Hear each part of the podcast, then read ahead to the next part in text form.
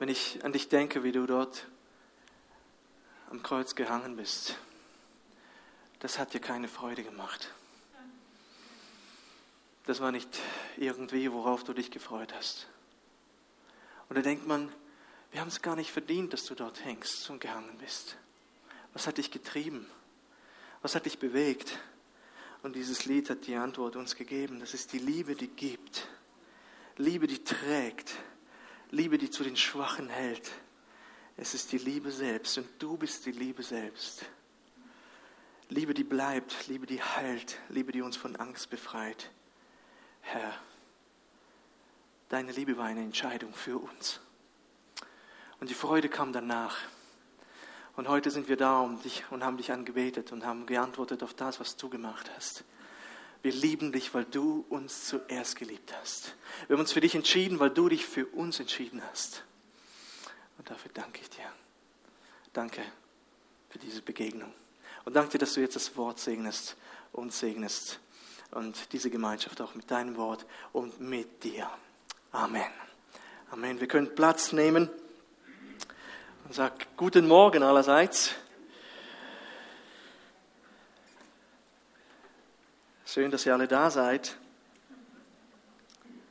Alle Kinder außer einem werden erwachsen. Das ist, äh, so heißt der erste Satz des berühmten Romans Peter Pan. Alle Kinder außer einem werden erwachsen.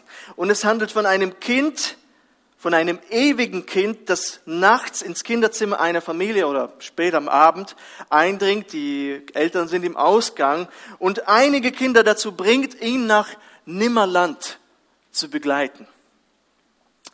Er hat sich radikal vom Erwachsenensein verabschiedet und er wird nicht größer und auch nicht älter.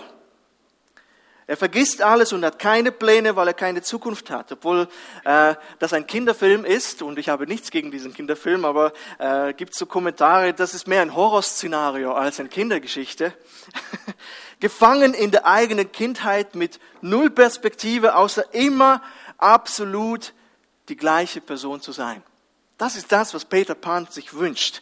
Und für Peter Pan ist Erwachsenwerden wie Kryptonit für Superman.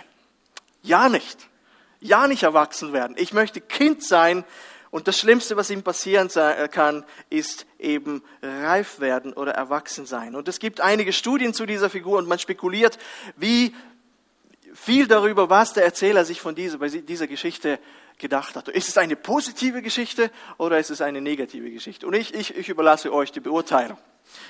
Ich denke, das ist ein guter Kinderfilm und man kann diesen, den Kindern, Kinder schauen lassen. Ich habe dann meine eigenen Kinder gefragt, ob sie auch immer Kinder bleiben wollen. Und dachte, ja, das jetzt kommt die Antwort auf Peter Pan. Sie wollen erwachsen werden. Und sie sagten, nee, nee, wir wollen Kinder bleiben. Und hey, ihr versaut mir hier die Einleitung. Und das war überraschend für mich. Sie haben gesagt, wir wollen Kinder bleiben. Wir wollen Kinder bleiben. Und der Grund, sie verstehen, dass sie nicht mehr so viel spielen können. Na, Peter Pan, der ist ein schlauer Typ. Er, er, er, er, will spielen und er sagt, und sie merken auch schon mit fünf und sieben Jahren den Ernst des Lebens, den die Eltern zum Teil da leben. Sagt, nee, nee, Lego ist cooler. Und dann habe ich trotzdem gedacht, aber Jungs, ihr wisst schon, dass es sich ändern wird. Ich sage, ja, wir wissen schon, dass es sich ändern wird.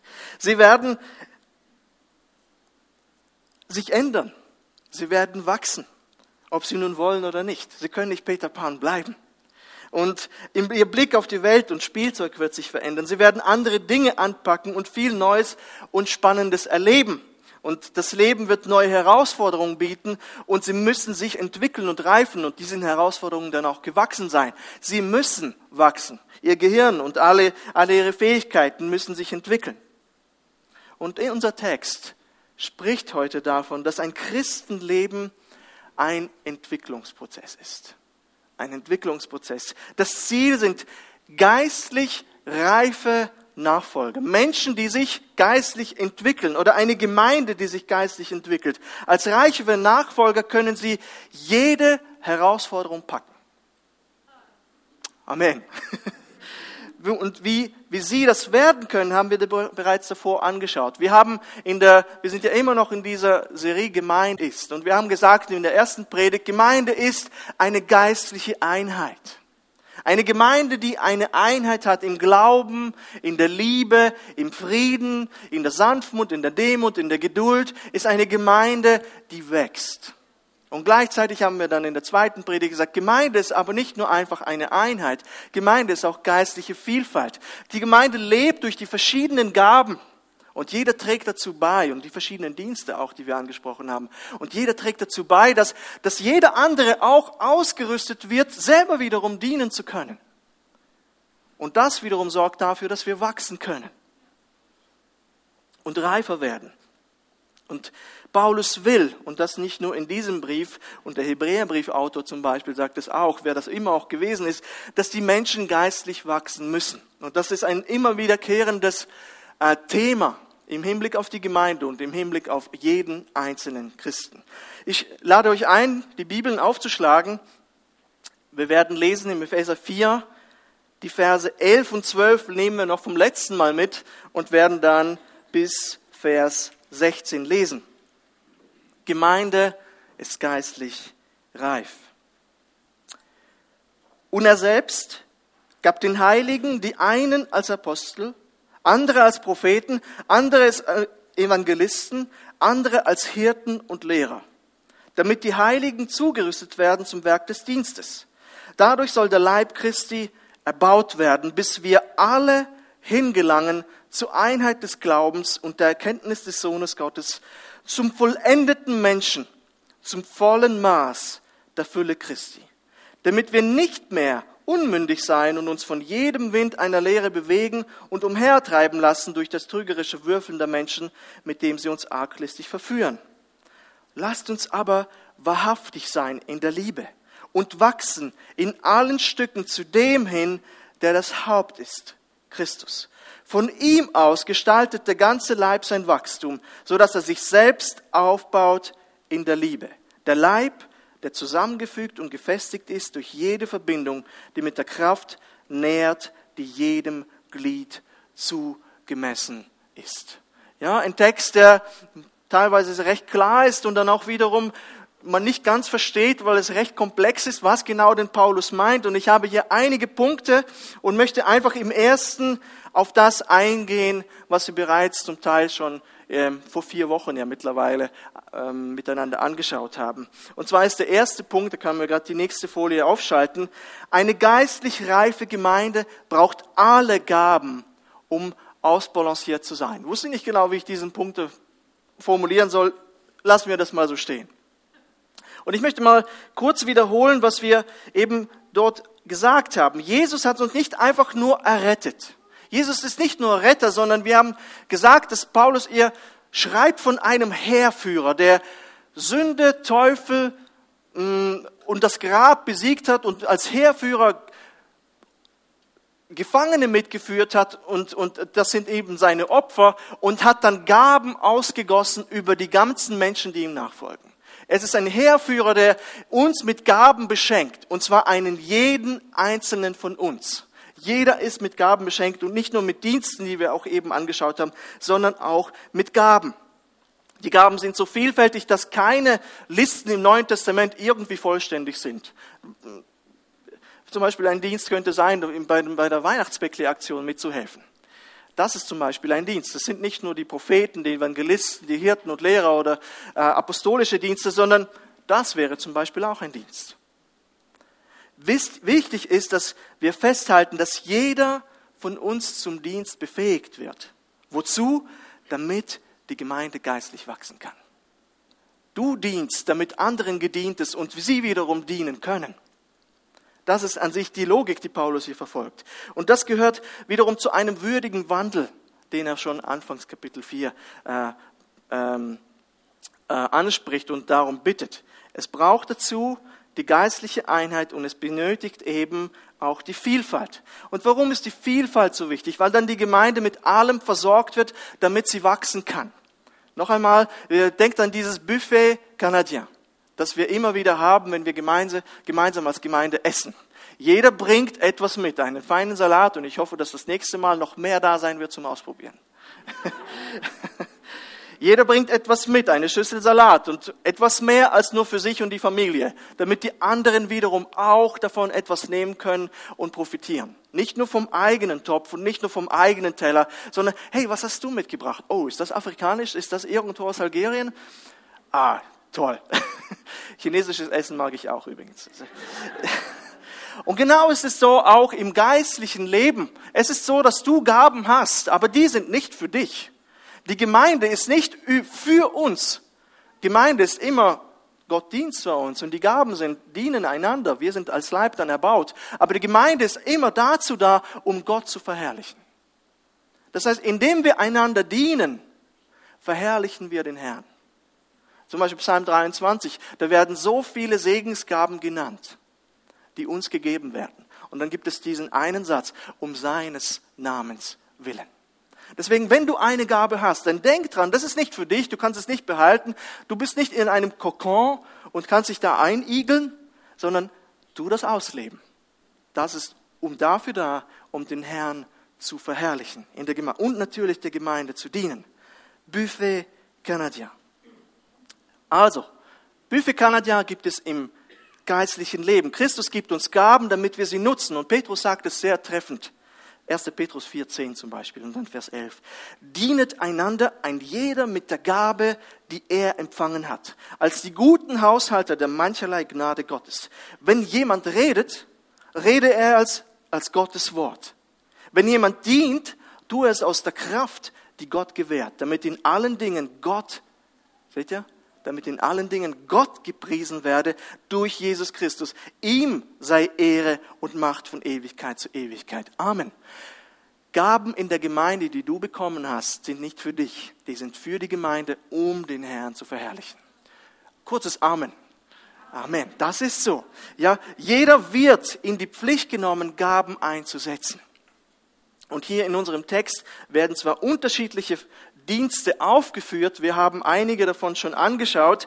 Ähm, und die Verantwortung ist auch nicht immer gleich. Wir sehen, dass von, äh, die Verantwortung von einem Lehrer und Hirten doch eine andere ist als ähm, jemand, der einen anderen Dienst in der Gemeinde hat. Und dennoch, wir sind gleich viel wert, obwohl wir verschiedene Rollen haben. Wir brauchen alle in unserem Team. Wir haben gesagt, es ist nie zu viel, an Gaben in der Gemeinde. Und stell dich vor, wir können nicht einfach alles nur Hirten und Lehrer haben. Wir können nicht im Fußballteam nur Stürmer haben. Stellt euch vor, ein Team, das, das aus zehn Stürmern besteht und auf dem Platz steht. Zehn Cristiano Ronaldos und irgendjemand im Tor. Das ist die Aufstellung 0010. Kennt ihr diese Aufstellung? So hat man früher in den äh, 10er, 20er Jahren gespielt, zum Teil Fußball. Einer in der Verteidigung oder zwei, zwei im Mittelfeld und einfach der Rest nach vorn. Und mittlerweile hat sich das Spiel entwickelt, man ist reifer geworden, man hat verstanden, du kannst sie eigentlich einfach nur stürmen. Das braucht nicht nur Cristiano Ronaldos, es braucht andere Spieler auch. Nur so gewinnt man. Nur so gewinnt man äh, Turniere. Sogar äh, über, die, über den Angriff, sagt man im Basketball, gewinnt man Spiele. Über die Verteidigung gewinnt man Meisterschaften. Es braucht beides. Es braucht alle, alle Gaben und alle Dienste auch in der Gemeinde. Wir sind eben gleich viel wert. Und es braucht eine Balance in den Diensten und in den Gaben äh, und in der Ausgabe Ausübung ihrer Gaben. Es sind ein paar Personen auf mich nach der letzten Predigt zugekommen und haben mich gesteinigt. Nein, das stimmt nicht. Ich muss euch sagen, ich schätze das sehr, dass ihr auf mich zugekommen seid. Ich kann das nicht hoch genug euch anrechnen, dass nachdem ich über das prophetische Wort zum Teil äh, ein paar Sachen gesagt habe, sind einige von euch vielleicht irritiert gewesen, beziehungsweise haben einige Sachen nicht verstanden. In welche Richtung gehst du da? Und ich habe eine Mail bekommen, dann ist jemand direkt auf mich zugekommen, noch diese Woche ist ein Mail gekommen und ich danke euch für das konstruktive Feedback. Das ist sehr wichtig. Die Art und Weise, wie ich angesprochen wurde, zeugt von Reife. Es wurde sanftmütig, liebevoll, geduldig miteinander ausgetauscht. Und ja, und das ist, das zeugt auch von Reich. Das ist Gemeinde. Genau das. Ich werde jetzt nochmal darauf eingehen. Aber das ist so wichtig. Das ist so wichtig, dass diese Art von Austausch, das, das, das höchste, ich meine, wir sind, wir, können, wir sind uns immer einig. Und selbst wenn wir uns einig sind, dass wir uns uneinig sind. Aber das ist schon Einigkeit. Das ist Gemeinde. Ja, das gehört dazu. Und okay, du, du hast eine andere Meinung. Ich sehe das anders. Ich sehe das im Wort so. Du hast vielleicht eine andere Erfahrung gemacht und, und, und. Was habe ich gemeint, wenn ich über das, den prophetischen Dienst oder allgemein über Prophetie in der Gemeinde gesprochen habe. Und ich möchte das nicht gerade korrigieren, ich möchte das eher präzisieren. Wir brauchen die Gaben des Geistes in der Gemeinde. Wir brauchen das. Ohne das geht es nicht. Wir können, wie können wir das nicht wollen, wenn Paulus sagt in 1. Korinther 14.1, strebt nach der Liebe. Er kommt gerade von Kapitel 13, sagt, hey, das ist die treibende Kraft in eurem Dienst aber bemüht euch um die Gaben des Geistes. Am meisten aber darum, dass ihr prophetisch redet. Wir brauchen prophetisches Reden in der Gemeinde. Das ist extrem wichtig. Und hier haben wir Entwicklungspotenzial. Wir sollten für die Gaben bitten und wir sollten schauen, dass die Gaben komplett in ihrer Vielfalt und in ihrem Spektrum ausgelebt werden. Was meine ich damit? Beim prophetischen reden, habe ich gesagt, müssen wir aufpassen, dass wir Stimmungs- oder Gemütsregungen nicht mit dem prophetischen Reden verwechseln. Und da würdet ihr sagen, oh, wann weiß ich denn das, was was ist? Gute Frage. Das ist manchmal gar nicht so einfach zu unterscheiden. Aber manchmal habe ich das Gefühl, tun wir uns manchmal zu einfach. Max Schlepfer hat mal, der ehemalige Präsident der SPM, ein Beispiel genannt, wo er sagt, da hat sie mir ein bisschen den Hut gelupft. Eine Frau kam nach vorne in der Gemeinde und sagte, mein Kind hat heute Morgen geweint und ich musste es trösten. Und ich habe den Eindruck, dass Gott uns trösten möchte. Er sagt, es ist irgendwie okay, aber ist, ist da nicht mehr?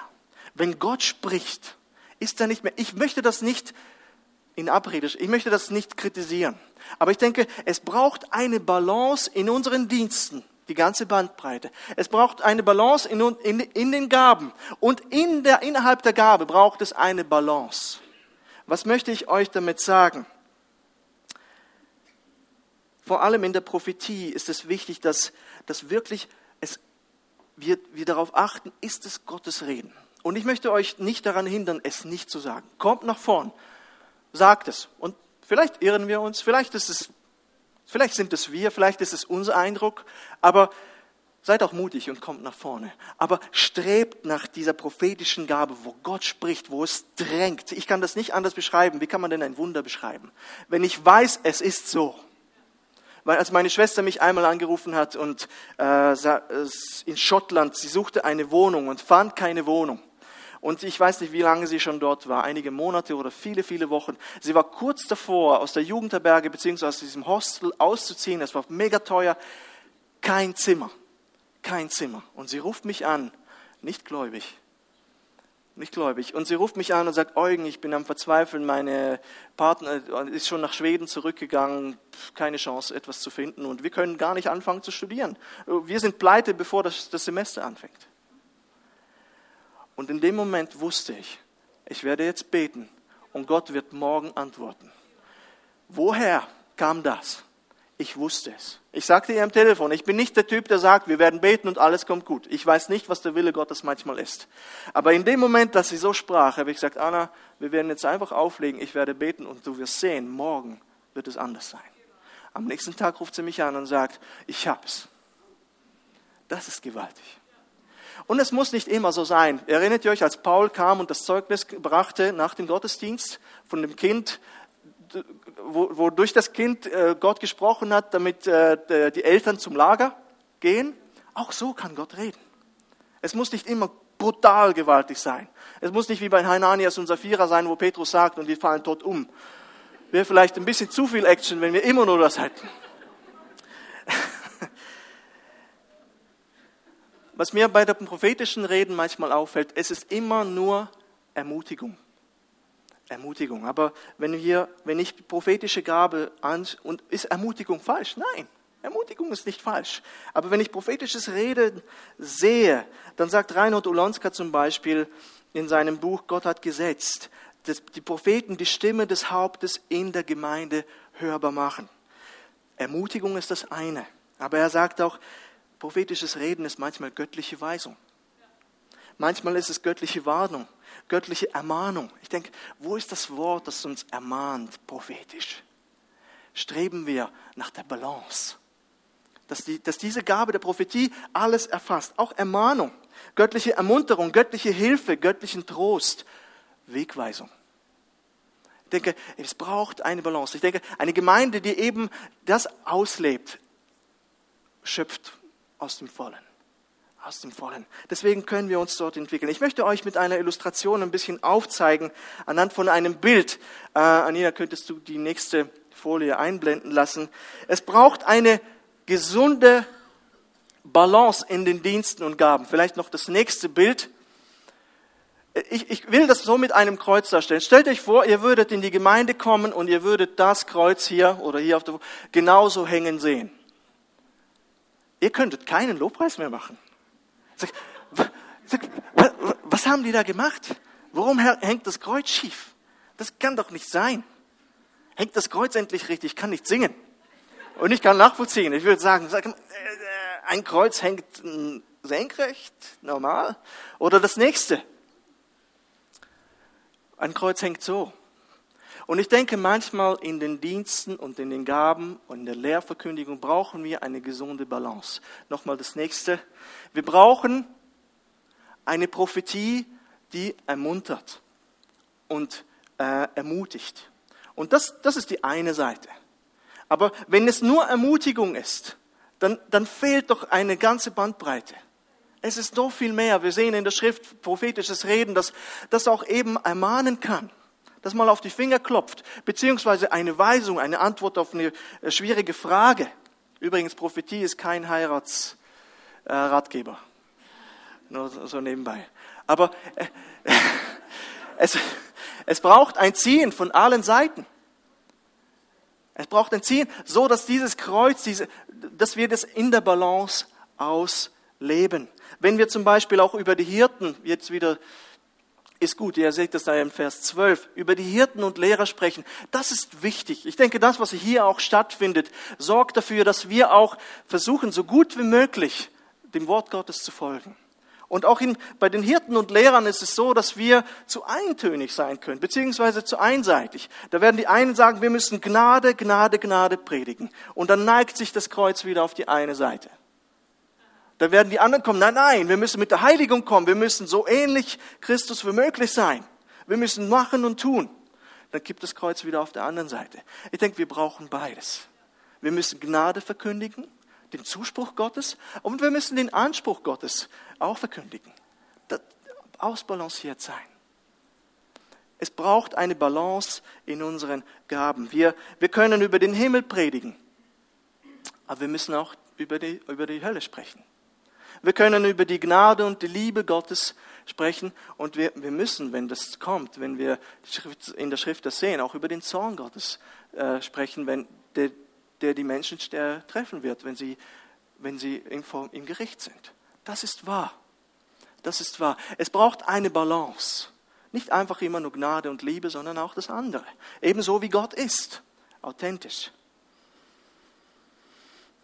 Und es ist wichtig, dass wir in der Balance bleiben.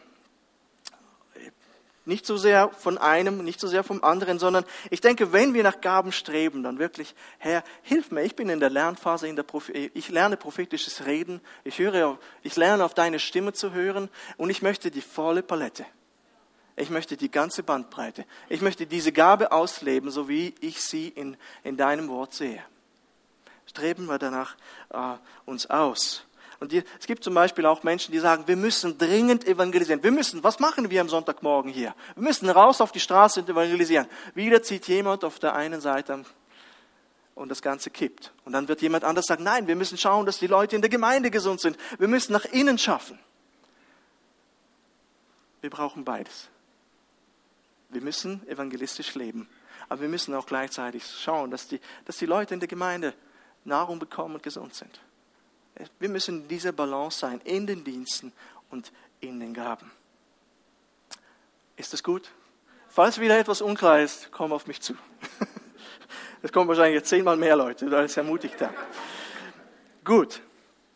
Nun, der nächste Punkt ist, Paulus nennt in, ab Vers 13 vier Bereiche, wo die Gemeinde reif ist. Was sind die Kennzeichen für eine, von einer reifen Gemeinde? Und das erste ist, eine geistlich reife Gemeinde muss Christus ähnlich sein.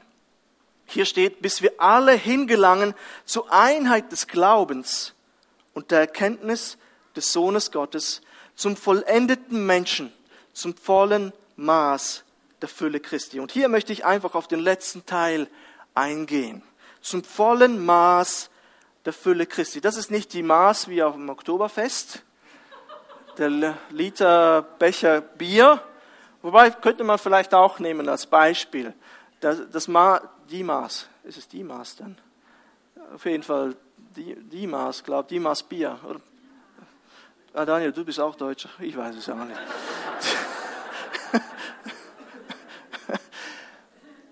nicht mit Bier füllen, sondern das Maß muss voll werden mit Christus, mit Jesus, bis wir gelangen zum vollen Maß der Fülle Christi.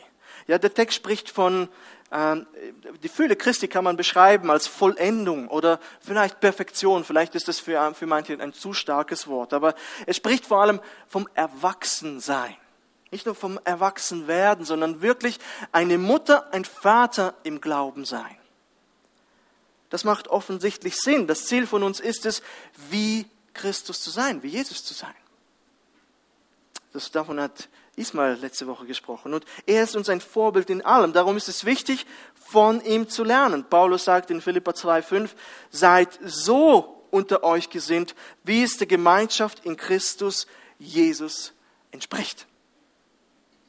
Und darum ist es wichtig, dass diese Charaktereigenschaften, die Paulus in den Versen 2 und 3 nennt, in unserem Leben präsent sind. Er spricht von, eben zur Erinnerung nochmal, Demut, Sanftmut, Geduld, einander in Liebe ertragen, Bewahren der Einigkeit im Geist. Und die Liebe kann man wiederum noch erweitern und erweitern und erweitern. Es ist wichtig, dass wir uns individuell und gemeinsam als Gemeinde nach Reife ausstrecken. Indem jeder als Glied am Leib involviert ist, wird durch unsere Verbindung mit Christus, mit Jesus eben angeschlossen sein an ihm. Er ist das Haupt. Der ganze Leib an Reife gewinnen. Der ganze Leib. Das hängt natürlich auch vom Reifen dann eines jeden Einzelnen ab. Und mancher einer wird sich fragen, wie soll das gehen? Wie soll ich reifen? Das ist eine gute Frage. Wie soll ich wie Christus werden? Und es reicht wohl nicht, wenn wir einfach nur auf Christus schauen und dann versuchen, von ihm zu lernen. Das ist schon mal ein guter Ansatz. Aber da kann man viel schauen und wissen, aber umsetzen kann man das nicht. Der Schlüssel ist, dass wir Christus kennen. Der Schlüssel ist, dass wir Jesus Christus kennen. Nur so kannst du reifen. Man kann viel über eine Person und was sie von einem will wissen, aber sie nicht kennen. Und das ist ein Riesenunterschied, ob wir viel über Christus wissen oder ihn persönlich kennen. Ich möchte das anhand von Dirk Nowitzki darstellen. Wer kennt Dirk Nowitzki? Oh, von den Jungen, warum hat keiner aufgestreckt? Ihr müsst Dirk Nowitzki kennen. Ich bin ein riesiger oder ja ein großer Basketballfan und äh, Dirk Nowitzki ist äh, ein großer Basketballspieler aus Deutschland. Und ich weiß sehr viel über ihn. Ich verfolge seine Karriere seit über 20 Jahren und durfte sogar einmal rein zufällig am Flughafen ihn treffen, weil er ins selbe Flugzeug gestiegen ist und sogar am selben Hotel abgestiegen ist wie ich. Und ich durfte mit ihm ein Foto machen und ein paar Mal mit ihm plaudern. Das war der Hammer, sage ich euch. Und ich habe ein Foto mit ihm gemacht, das war 1999 oder 2000. Und er, die Leute sagten, warum macht er mit ihm ein Foto? Niemand kannte ihn, aber ich kannte ihn oder, oder wusste, wer es ist. Und die sagen, ja, wahrscheinlich, weil er so groß ist und er ist äh, äh, eben ein großer Spieler. Und er, ich weiß, dass er der allerbeste ausländische Spieler aller Zeiten ist. Und das ist nicht meine Meinung, sondern das ist die Meinung aller Spieler. Es ist der allerbeste ausländische Spieler in der amerikanischen Profiliga, die die höchste Liga ist von, von allen. Er hat einen, seinen eigenen Wurf kreiert und das Basketballspiel mit seiner Größe von 2,13 Meter grundlegend verändert. Basketball wird anders gespielt, seit er in der Liga ist. Er konnte mit dem falschen Fuß abspringen, das ist seine Technik, und dann immer noch den Ball reinmachen. Er hat so Distanz kreiert zum Gegenspieler und niemand konnte ihn verteidigen. Er hat als einer der ersten Spieler mit, mit, mit Center, an sich muss er um den Korb herum spielen, äh, von der Dreierlinie getroffen wie ein Scharfschütze. Das ganze Spiel wurde auf, auf nach ihm und man hat angefangen, Spieler wie ihn zu suchen, damit sie auch. Und jetzt ist die NBA voll von solchen Spielen. Er war mit Abstand der beste Spieler seiner Mannschaft und hat sogar 2011, das war in Heiland, mit seiner Mannschaft als einziger Starspieler die Meisterschaft gewonnen. Ich war total happy, habe nachts das angeschaut. Ähm, ich weiß viel über Dirk Nowitzki. Weiß ich noch mehr? Ja.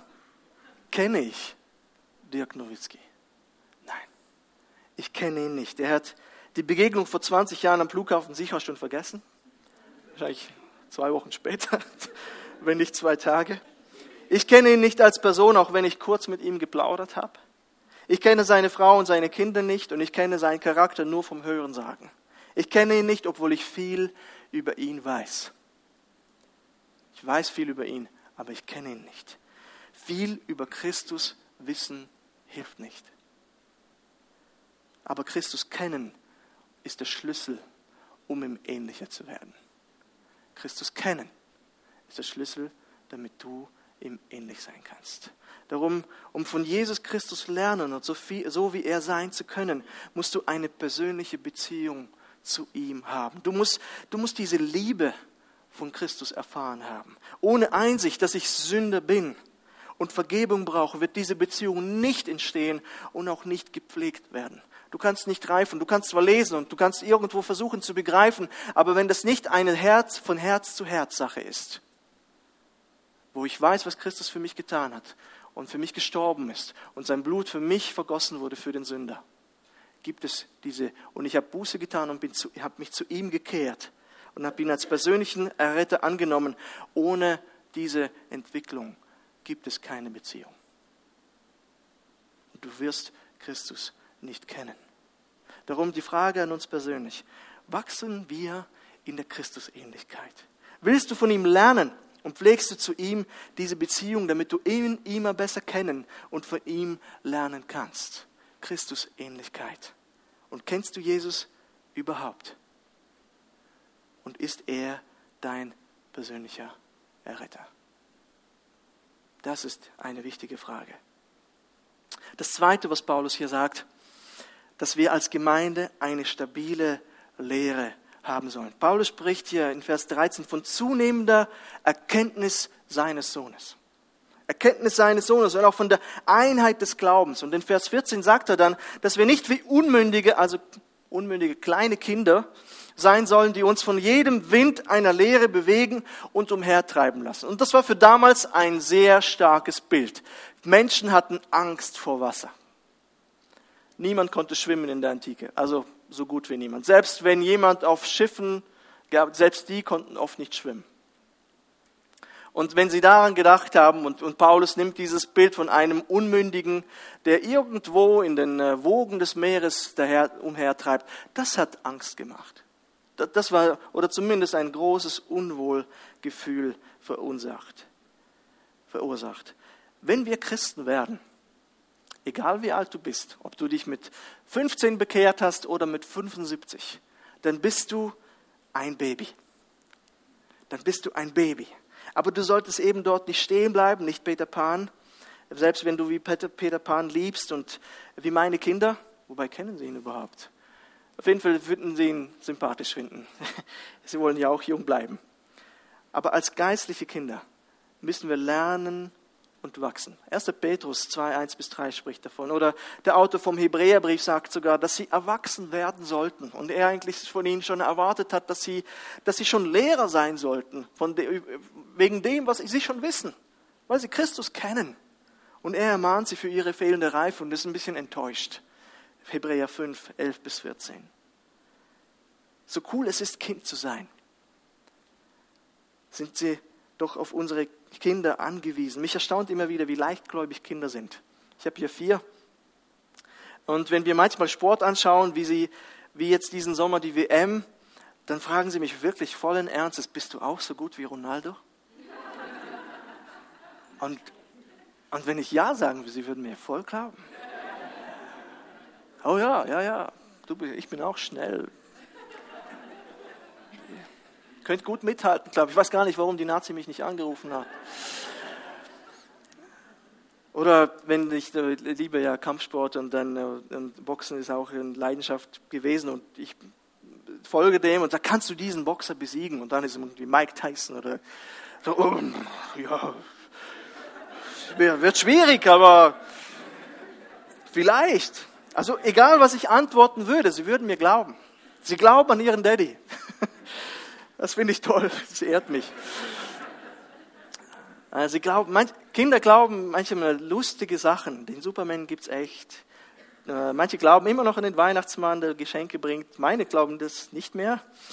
Und habe ich extra gefragt, oder es gibt dann so diese gemeinen Sachen, wenn du Wassermelonenkerne isst, dann wird eine Wassermelone in deinem Bauch wachsen.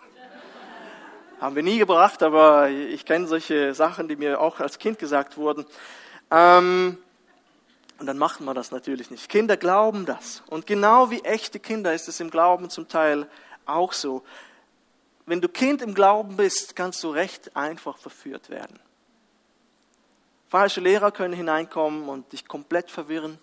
Sie werden von einem jeden Wind der Lehre bewegt dann und umhergetrieben, wie es hier der Text heißt, äh, sagt. Solche falschen Lehrer erzählen dann, keine Ahnung, wirst du irgendwo gehört haben oder kommt noch vielleicht, dass alle Religionen gleich sind.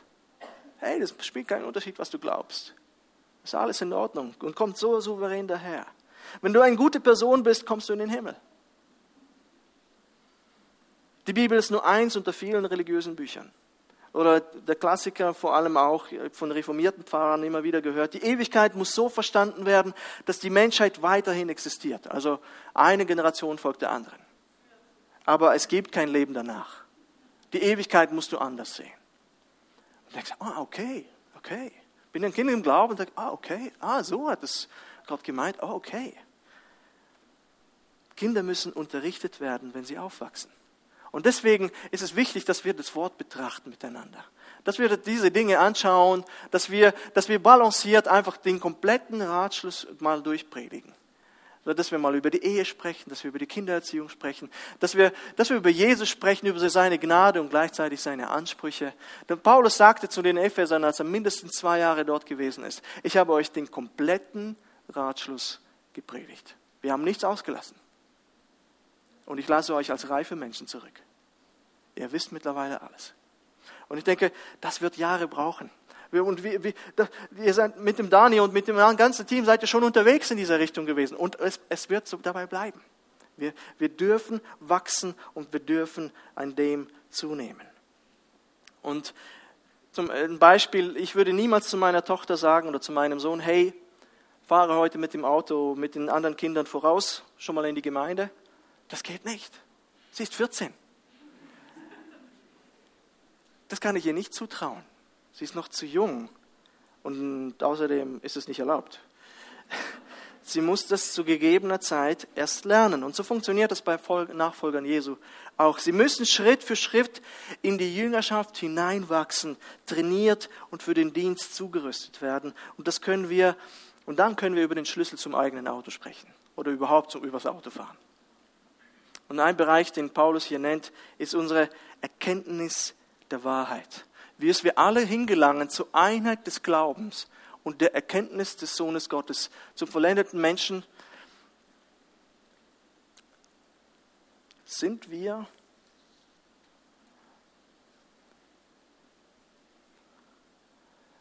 Wir sind im nächsten Punkt. Anina. Ja, genau. Eine, eine geistlich reife Gemeinde hat eine stabile Lehre. Bis wir alle hingelangen zur Einheit des Glaubens und der Erkenntnis des Sohnes Gottes, zum vollendeten Menschen, zum vollen Maß der Fülle Christi, damit wir nicht mehr unmündig sein und von uns von jedem Wind einer Lehre bewegen und uns umhertreiben lassen durch das trügerische Würfeln der Menschen, mit dem sie uns arglistig verführen. Die Erkenntnis der Wahrheit wird auch noch von Paulus jetzt noch erwähnt im Vers 15. Ein Bereich, der sehr wichtig ist. Läuft da etwas bei uns in dieser Richtung? Ja, sind wir, sind wir am Wachsen? Lesen wir in der Bibel? Haben wir Gemeinschaft mit dem Wort Gottes? Tauschen wir über wichtige geistliche Themen in der Kleingruppe aus? Das ist, das ist wichtig. Doch der nächste Punkt. Eine geistlich reife Gemeinde lebt Wahrheit in Liebe aus. Es ist eine Sache, die Wahrheit zu kennen, aber es ist eine andere Sache, wie wir diese Wahrheit vermitteln. Paulus ist es sehr wichtig, dass wir die Wahrheit in Liebe weitergeben. Ja, Paulus war wohl schon damals äh, das Problem bekannt, dass man zwar das Richtige meint und es sagt und argumentiert, aber wie mit dem Hammer umherläuft und den, äh, den Leuten so richtig eins auswischen möchte. Ich habe Recht. Reife Christen vermitteln Wahrheit in Liebe. So, so wie ich angesprochen wurde nach der Predigt vor vier Wochen. Mit Sanftmut, Geduld, Liebe. Wir sind zum Teil uns nicht ganz einig gewesen, aber es war Liebe da. Es war Liebe da und es war Demut da. Und das schätze ich sehr. Und äh, um wieder etwas Biografisches einzuwerfen, äh, will ich noch ein Beispiel erzählen. Wir sind in einer recht konservativen Pfingstgemeinde aufgewachsen. Und dort mussten die Frauen Röcke tragen und äh, auch einen Schleier. Und ich, ich bin überhaupt kein Verfechter davon und halte es heute für nicht mehr notwendig. Aber es gab diese Ordnung in dieser Gemeinde und wir haben es akzeptiert und haben das auch praktiziert. Hart war es dann aber zu sehen, dass manche Frauen den Gästen, die zum ersten Mal da waren, Frauen, Kopftücher gegeben haben. Mit den Worten, zieh das sofort an, sonst kannst du hier nicht beten. Wow, da floss Liebe. Oh wow, ich wusste gar nicht, wo, wohin äh, äh schwimmen vor lauter Liebe. Ja, das war die Wüste Gobi. Das war dermaßen trocken, religiös und gesetzlich. Unser Pastor musste damals eingreifen und sagt, was macht ihr da? Selbst wenn wir überzeugt davon sind, dass das richtig ist. Übrigens, ich bin nicht Verfechter von, von dem. Aber wenn wir, selbst wenn wir Recht haben, haben wir nicht das Recht, mit dem Hammer zu kommen und den Leuten, die Leute zu zerschmettern.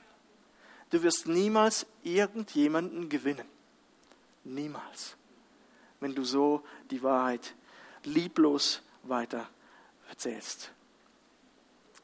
Christen sollten die Wahrheit hochhalten, das ist richtig, und diese in Liebe verkündigen. Wir können ohne Wahrheit nicht wachsen und reifen. Und Liebe ist das größte Geschenk, das wir besitzen. Deswegen erwähnt das Paulus hier zweimal in Vers 15 und dann auch noch in Vers 16. Bist du bekannt für Wahrheit und Liebe?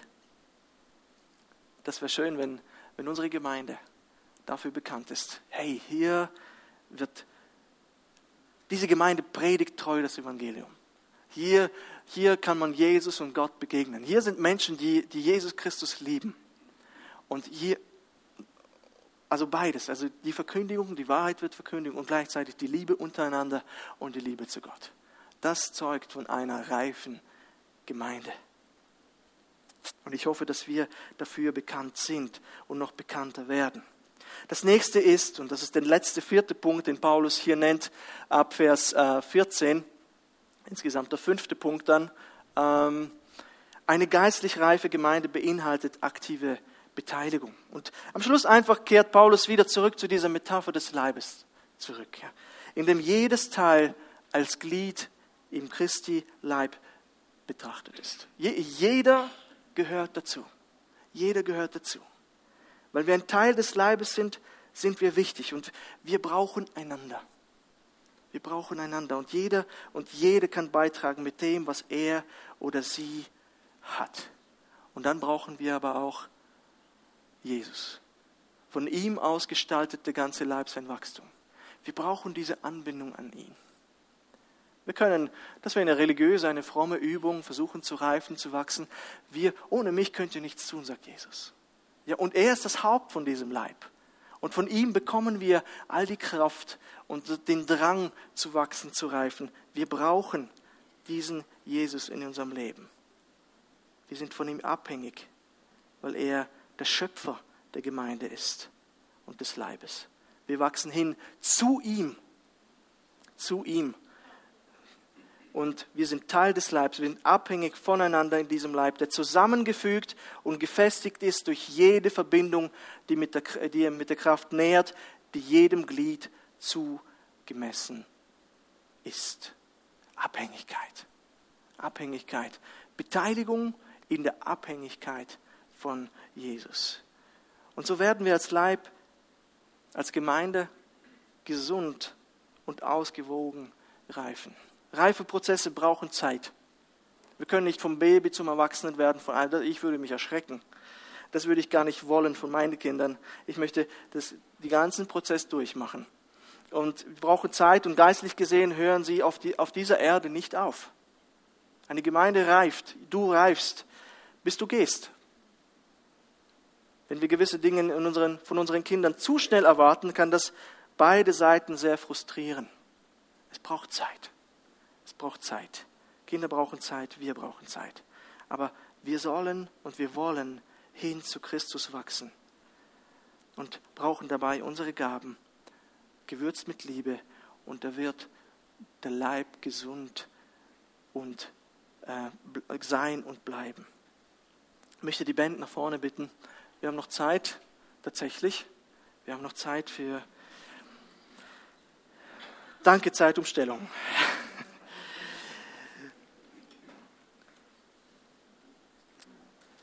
Ich denke, wir sehen, obwohl wir, wir Christen, wir sind, wir sind schon eine Einheit. Wir haben schon vielfältig Gaben und dennoch können wir immer noch in diesen Bereichen immer noch zunehmen. Wir, wir haben einen gewissen Grad an Reife, aber wir können noch reifer werden, genauso wie eine Frucht. Nur wir können nicht überreif werden.